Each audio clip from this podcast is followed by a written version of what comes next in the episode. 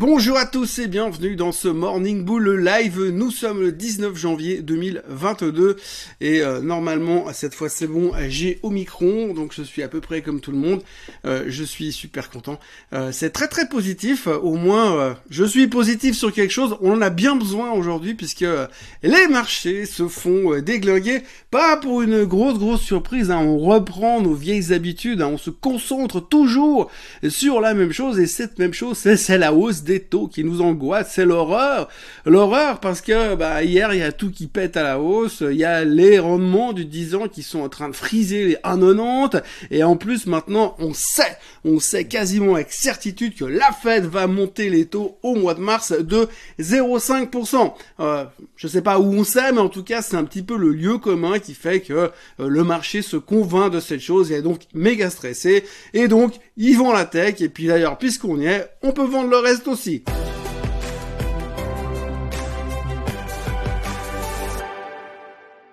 Donc hier, la baisse de l'Europe, c'était principalement dû à ces craintes inflationnistes. Et puis quand on a vu New York qui ouvrait, on s'est dit, bah ça continue. Donc c'est un petit peu la même chose. Donc on est en plein, plein, plein stress de nouveau. Hein. Vous voyez le graphique du 10 ans qui est en train de péter à la hausse. Donc il y avait cette espèce de résistance autour des 1,75, 1,76. C'est parti. Alors je tiens à préciser que faire de l'analyse technique sur les rendements euh, du 10 ans, c'est un tout petit peu, euh, à mon avis, utopique, mais néanmoins, c'est ce qu'on voit et on se dit, oh my god, oui, effectivement, euh, l'inflation sous contrôle, c'est un vieux, un vieil adage qu'on a complètement oublié et on a vraiment l'impression que c'est en train de partir dans tous les sens et les gens ont peur. C'était principalement la raison de la baisse en Europe. On a peur de l'inflation, on a peur des taux. Alors je sais que vous n'aimez pas que je parle trop d'inflation parce que ça fait peur aux gens, mais malheureusement, c'est un petit peu l'obsession qu'on a en ce moment. On se prend la tête avec l'inflation et on... Alors surtout, Surtout, il y a un truc qui s'est pointé hier, c'est que tout d'un coup, tout d'un coup, on s'est rendu compte que, eh tiens, le pétrole, il est quand même beaucoup monté depuis le 1er janvier, de bleu. Alors ça, il fallait pas dire que je vous l'avais pas dit, hein. Je vous ai dit qu'à un moment donné, on va se réveiller un matin en se disant, ah, mais alors, le pétrole, il est à 87 dollars, mais c'est vachement cher. Et puis, ne, dit-on pas que quand on se rapproche des 100 dollars, il y a des risques de récession pour l'économie américaine? Eh bien, voilà, on y est. Donc hier, il y a eu euh, des rebelles, je sais plus où, qui sont en train de s'attaquer au pipeline. On a le pipeline entre la Turquie et je sais pas où qui a été coupé. C'est 450 000 barils de moins par jour pendant quelques jours parce qu'il est en panne. Bref, donc tout ça fait que le baril continue de monter, de monter, de monter, de monter, et puis tout d'un coup, il y en a un qui s'est dit, oui, mais alors vous avez vu, parce que du coup, c'est plus cher à la pompe, et puis si c'est plus cher à la pompe, eh ben ça fait de l'inflation. Et donc, si ça fait de l'inflation, ah bah la Fed, elle doit monter les taux de 0,5% au moins au mois de mars. On est reparti euh, dans la même thématique pour l'instant. Donc ne cherchez pas plus loin. On est dans un marché complètement épidermique qui est coincé, bloqué, obsédé euh, par l'inflation en ce moment et euh, par la hausse des taux. Il faut qu'on digère cette hausse des taux, il faut qu'on l'accepte. Je rappelle quand même qu'historiquement parlant, pour la 22 millième fois, chaque fois qu'on a une hausse des taux, le marché rattrape son retard à un moment donné un peu plus tard, soit pas tout de suite, mais un peu plus tard. Donc pour l'instant c'est sauf qu'il peut. Euh, les valorisations n'ont plus vraiment aucun sens parce que quand les mecs ils vendent, ils vendent dans tous les sens et euh, ça tape dessus dans tous les sens. D'où le Nasdaq qui se fait démonter hier, mais pas que le Nasdaq 100. Regardons surtout aujourd'hui le Nasdaq Composite. Alors le Nasdaq Composite c'est le gros Nasdaq. Dedans il y a plus de 5000 titres et comme là dedans vous avez une dispersion un peu plus grande que dans le Nasdaq 100 où vous avez une concentration des big names qui n'ont pas beaucoup baissé. donc du coup là vous avez un peu tout le monde qu'on prend plein la gueule. Et quand vous regardez le graphique du Nasdaq Composite, eh bien on voit qu'il a cassé la moyenne mobile des 200 jours à la baisse et ça c'est horrible. Oui, on est en dessous de la moyenne mobile des 200 jours sur le Nasdaq Composite Qu'est-ce que ça veut dire? Eh bien, ça veut dire, historiquement parlant, quand on regarde un petit peu euh, le passé et les fois où on a cassé cette moyenne mobile à la baisse, eh bien, euh, la semaine qui suit, généralement, est baissière. Donc, ça veut dire que la semaine qui vient de commencer là, c'est pas une semaine qui va être super géniale a priori. Maintenant, si on regarde la moyenne de la baisse sur la semaine, c'est moins de 1%. Donc, c'est pas non plus un signe de panique. Et puis, si on regarde un tout petit peu plus loin, eh bien, on se rend compte que plus on donne du temps au Nasdaq Composite, plus dans les mois qui suivent, eh bien, le Nasdaq Composite est plus haut qu'avant, sauf un cas exceptionnel.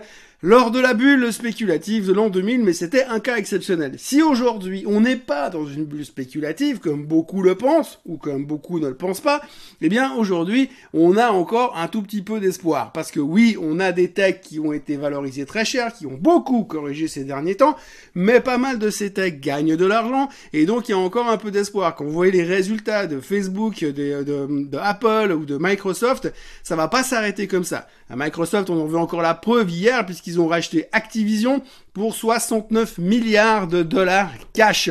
Alors c'est assez rigolo. Il y a quelqu'un qui posait une question hier sur le forum euh, Swissquote sur Facebook. Il demandait comment euh, est-ce que ça va être fait l'échange? Eh bien a priori pour l'instant c'est du cash. Donc pour les gens qui ont des actions Activision, ils recevront du cash. Cependant, comme à chaque fois qu'il y a un takeover, qu'est-ce qu'on dit? Ah oui mais c'est pas assez cher. Ça vaut beaucoup plus que ça Activision. Donc Activision se traîne au fond du bac depuis des semaines. Aujourd'hui elle prenait 25% sur l'annonce de Microsoft, mais les gens sont en train de dire oui, mais c'est pas assez cher. Le, deal rapporte 400 millions net au CEO, mais c'est pas assez parce que bon, il a un yacht en construction, il y a des coûts, faut payer les leasing de la Porsche, tout ça, c'est un petit peu compliqué. donc du coup, les gens estiment que c'est pas assez cher, donc ce qui pourrait amener à un combat des chefs pour aller récupérer Activision. Qui serait l'acheteur? J'en sais rien, mais on, on commence déjà à parler de rumeurs de chevalier blanc.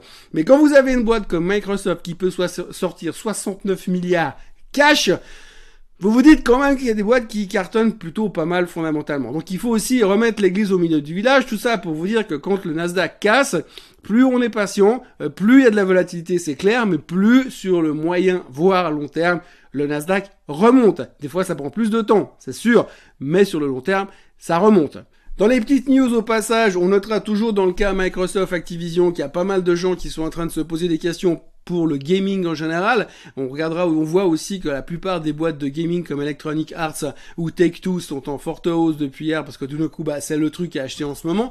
Mais surtout, il y a un truc à voir, en fait, c'est qu'il y a une crainte derrière le deal Activision-Microsoft, c'est qu'en fait, euh, le Activision derrière, c'est Call of Duty pour ceux qui jouent un tout petit peu sur les consoles.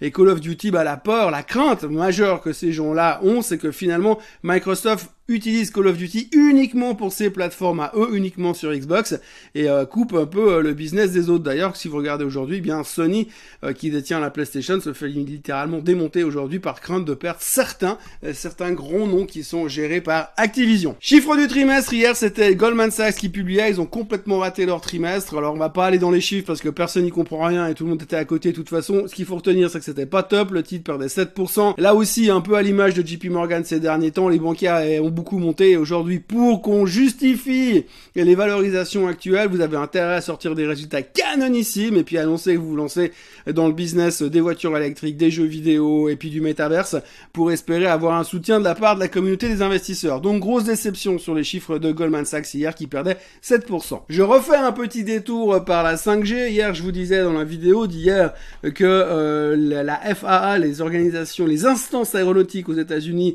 ont demandé ainsi que les compagnies ont demandé au gouvernement de ne pas installer d'antennes 5G autour des aéroports dans les zones d'approche parce que ça pourrait déstabiliser les instruments d'approche des avions. Euh, ils ont demandé en, urgence au gouvernement de faire quelque chose.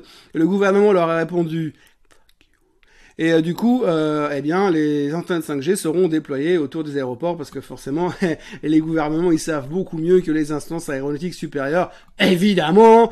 Et donc, on en reparlera le jour où un 747 se vautrera à l'atterrissage à Los Angeles avec 350 personnes à bord à cause des antennes 5G. Mais ce sera pas à cause de ça, ne nous inquiétons pas, ce sera certainement à cause de, allez, les terroristes. On note encore une chose, euh, hier soir, il y avait un chiffre économique qui est passé un tout petit peu à l'as, le New York Empire State Manufacturing Index. Euh, en gros, euh, l'état de l'économie dans la région de New York.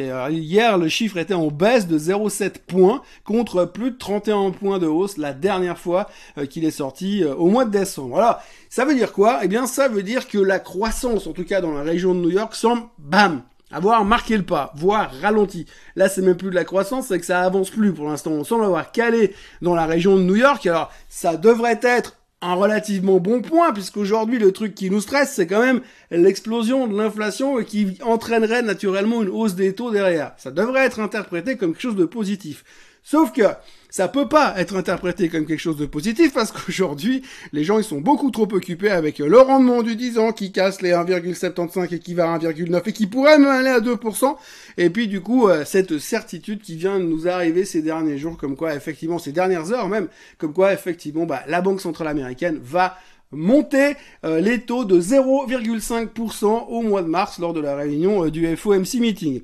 Ça reste à prouver pour l'instant, il y a encore beaucoup de chiffres qui vont couler sous les ponts durant ces prochaines semaines, mais en tous les cas, on a l'impression que le marché est en train de s'en convaincre quelque part. Ça nous fait pas, pas trop de mal parce qu'il y a un peu plus de volatilité sur les marchés, mais c'est vrai qu'aujourd'hui, du coup, toute cette crainte euh, d'inflation, cette crainte de hausse des taux fait beaucoup de mal au secteur tech.